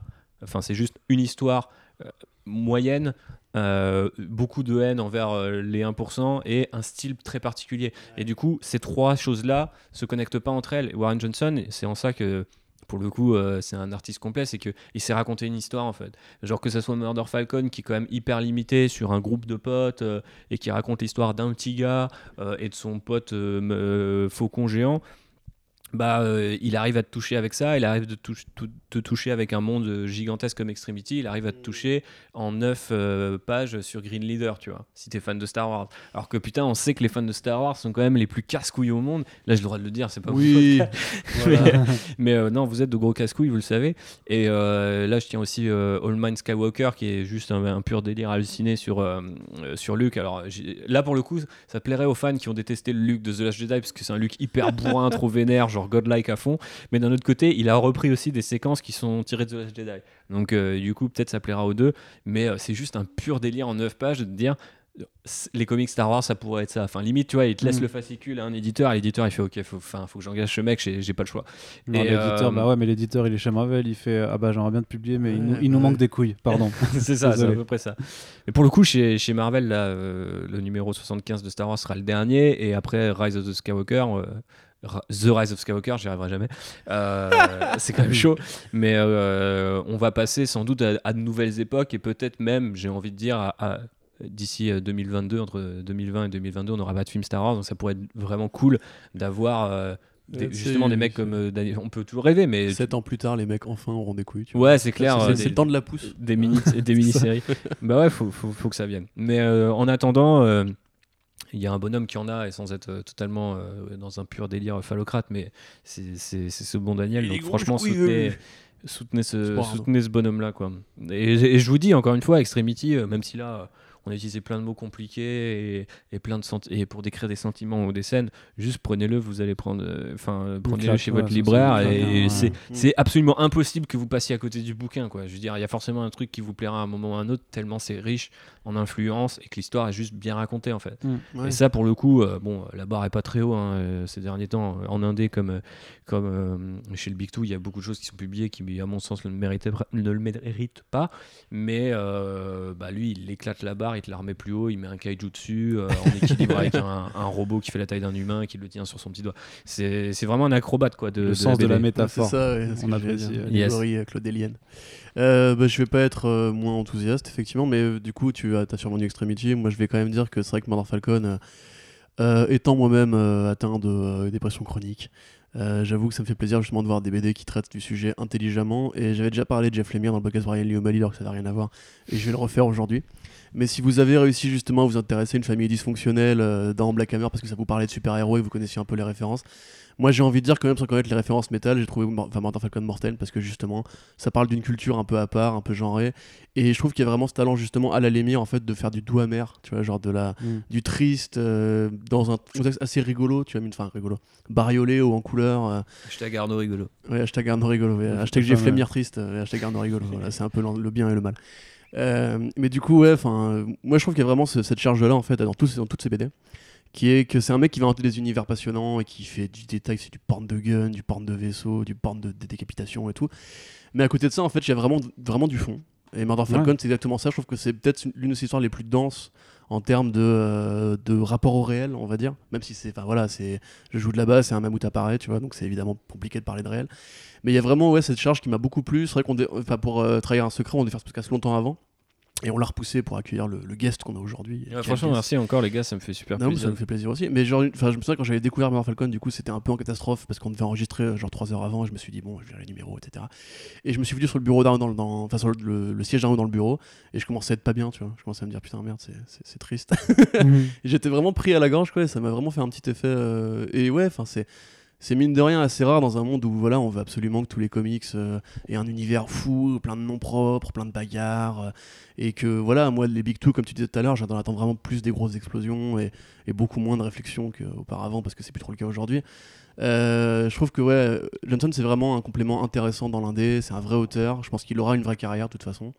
Faut espérer qu'elle soit profitable pour lui. Hein. J'ai quand même envie de dire qu'il l'a déjà, la vraie carrière. euh. Bah, pour C'est l'instant, rare on peut au bout citer de quatre quatre- bouquins, mais je veux dire carrière à succès, tu vois ce que je veux dire. Ouais, euh, d'accord, mais parce que euh, pour moi, avec ces quatre bouquins, il enterre déjà beaucoup d'autres Ouais, mais ça reste un secret bien gardé, tu vois. Mm. Pour l'instant, c'est- il a pas encore. Bah, peut-être même que, même peut-être que maintenant ça va se euh, révéler. J'ai- J'ai j'ai pas l'impression qu'on fasse quand même non plus découvrir complètement Daniel Warren Johnson. Ah non, Non, peut-être à- pas à- à découvrir, mais auditeurs, hein. tu Totalement sais qu'il a, bah, enfin, à l'échelle de son talent, il a une notoriété qui est proprement ridicule. Bah. Si voilà. tu compares à, bah, euh, euh, je, je suis désolé, mais genre, euh, on va avoir euh, moi-même. Ouais, je, pense euh, que c'est à force de juste trop traîner avec, avec toi, un Sullivan ou, euh, ou Basile qui sont des, des fous absolus de ce type. Oui, je tu vois, pense que qui, T'as l'impression hein. qu'en fait que tout le monde en parle, mais en fait, Bah, non, c'est juste euh, toujours les trois mêmes types. Quoi. Mais Ah oui. bah, surtout que c'est. Je veux pas m'avancer sur Basile que je ne connais pas, mais pour les deux autres, c'est trois types qui, quand même, ont fait, je pense, pas mal le tour des trucs indés et Big Two pendant un certain temps pour pouvoir repérer des petits mecs qui, à un moment, te disent Oh putain, ils arrivent sur la trentaine, ils sont là, et dans 5 ans, ça va être The Truc. Et quand, quand le mec est pas The Truc, tu vois, tu te dis genre Ah, merde, qu'est-ce qui qu'est-ce qui s'est passé, tu vois. Et euh, quand tu sais que c'est pas un flemmard, quand tu sais qu'il a. euh, Enfin, il a eu- il a eu des problèmes perso dans sa vie, je crois qu'en l'occurrence, d'ailleurs. euh, Bah, c'est ce qui a motivé Murder Falcon. Murder hein. Falcon est, et, il, il me semble que c'est inspiré par l'histoire de son frère. Donc c'est une, une histoire vraie entre guillemets. Il n'y avait pas de Murder Falcon. Enfin si peut-être, je ne sais pas. J'aime à croire qu'il existe. Voilà, un vautour descendu du ciel. Voilà. euh, Mais Avec un donc voilà, ça a l'air d'être un type relativement à, à- à fleur de peau et très sensible et tout. Donc euh, on veut pas le pousser sur le devant de la scène si c'est pas ce qu'il veut faire. Simplement, tu te dis que effectivement, je veux dire, euh, le talent il est là. Comme tu dis, la carrière elle est là. Par contre, personne la connaît. Enfin, tu vois, je veux dire, euh, moi j'ai même pas mal de gens autour de moi qui sont des lecteurs de comics qui me suivent. Et c'est parce que je postais ces commissions que j'aurais RT ces trucs Star Wars. Mm. D'ailleurs, ils pensaient que le mec faisait que ça, que des commissions. Mais en même temps, enfin, vu le prix, euh, je pense que c'est pareil. On s'est dit, euh, faut, que, faut pas trop qu'on s'inquiète pour sa santé financière non plus, parce que il vit de ses commissions, hein, je pense 100%, hein, parce que à côté, ce qui fait l'argent qu'il fait sur ses séries, ça doit être ridicule. Vu le prix de ses commissions, mais en même temps, encore une fois, là, il donne, il y a une générosité, il y a un truc, euh, enfin, laisse tomber, quoi. Toutes les- les- Enfin, moi, mon rêve, voilà, Star Wars. mettez, mettez un petit coffee, mettez un, je sais pas, un, un Patreon. Mais mon rêve, c'est d'avoir une commission Star Wars par, par Warren Johnson. C'est juste incroyable, tu vois. C'est- le, le, le, le, GOAT, tu vois. Genre, euh, pour ma vie, c'est- c'était ça, quoi. Et j'en ai pourtant, j'ai des trucs, en plus de gens qui ont travaillé sur Star Wars et tout. Mais lui, c'est juste par pur, tu vois, genre, euh, respect de son art et de dire, tu captes quelque chose là-dedans et on se comprend, tu vois. C'est Mm. c'est ces pilotes anonymes euh, qui ne le sont pas pour toi et pour moi, on se comprend. Et du coup, euh, Futur de nerd. c'est un mec. euh, Ouais, non, mais c'est ça, mais il y, a- il y a ça aussi.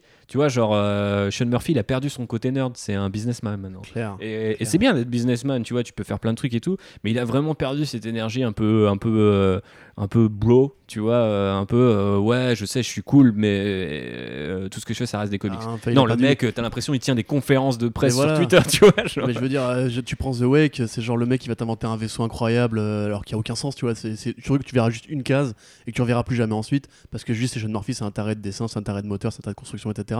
Franchement, bon après je sais que toi et moi on n'a peut-être pas trop aimé White Knight, euh, enfin pas euh, autant que d'autres.